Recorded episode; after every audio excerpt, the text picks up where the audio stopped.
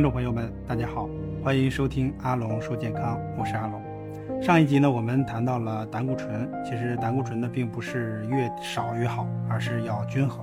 那么胆固醇呢也分为有好的胆固醇和坏的胆固醇啊，就是我们在临床检测的时候呢，呃，有一些指标啊，比如说高密度脂蛋白呀、低密度脂蛋白啊。那么高密度脂蛋白呢，我们认为是一种好的这个胆固醇。那低密度脂蛋白呢？我们认为是一种坏的这种胆固醇，所以高密度脂蛋白呢是血管的这个清道夫啊，低密度脂蛋白呢是血管硬化的这种帮凶。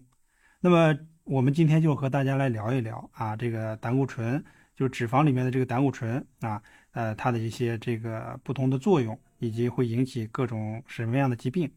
呃，脂肪呢其实是不溶于水的哈，为了能随着血液自由进出这个细胞。那么胆固醇和甘油三酯啊等等，必须和一些蛋白质进行结合，形成我们说的脂蛋白，才能够将各种的这脂质啊运输到呢全身。这个时候呢，这些呃脂蛋白呢，有的是蛋白质多，脂肪少；有的呢是蛋白质少，呃脂肪呢会变得比较多。所以蛋白质多、脂肪少的这个密度呢就会大，颗粒呢就会小，就会为呢高密度脂蛋白。呃，蛋白质少、脂肪多的这个密度呢小而颗粒大，为低密度脂蛋白。所以低密度脂蛋白呢存在于人体血管当中啊，因为呢这个较粘稠，流动较慢，所以血管中呢若是数量过多，就会造成阻塞，对人体呢就会造成不利的这种影响。因此呢被我们称为坏的这种胆固醇，是造成血管硬化的呃这个元凶，甚至呢会造成堵塞。高密度脂蛋白呢，是对人体有利的好的胆固醇，因为密度比较大，会将粘在这个血管上的这种游离胆固醇啊带回肝脏再排除，有疏通并且保护血管的这种作用，所以呢又被称为血管的清道夫啊。如果体内好胆固醇比较多，坏胆固醇呢少，那么血液呢就会干净健康。反之呢，呃，好胆固醇少，坏胆固醇多。便会呢渐渐的在血管内堆积，形成斑块，导致呢动脉硬化，所以心脑血管疾病啊也就跟着而来了。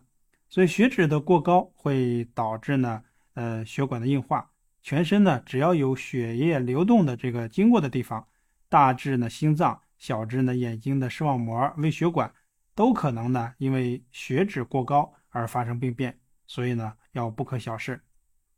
那血脂高引起哪些疾病呢？就是会导致啊，呃，这个眼部血管的硬化，造成呢眼底出血或者失明，还会引起呢脑动脉的硬化，造成中风。呃，再者呢，一个影影响到脂类的这种代谢，造成呢脂肪肝、肝硬化、胰腺炎、肥胖等等问题，还会引起呢冠状动脉硬化，造成了心绞痛、心肌梗死，还会影响到呢这个胆汁的代谢，造成呢胆结石。啊，包括呢肾结石啊，肾脏的这个呃动脉硬化，造成的这个肾性高血压，或者说呢肾功能衰竭，还会引起呢糖代谢的问题，造成的糖尿病，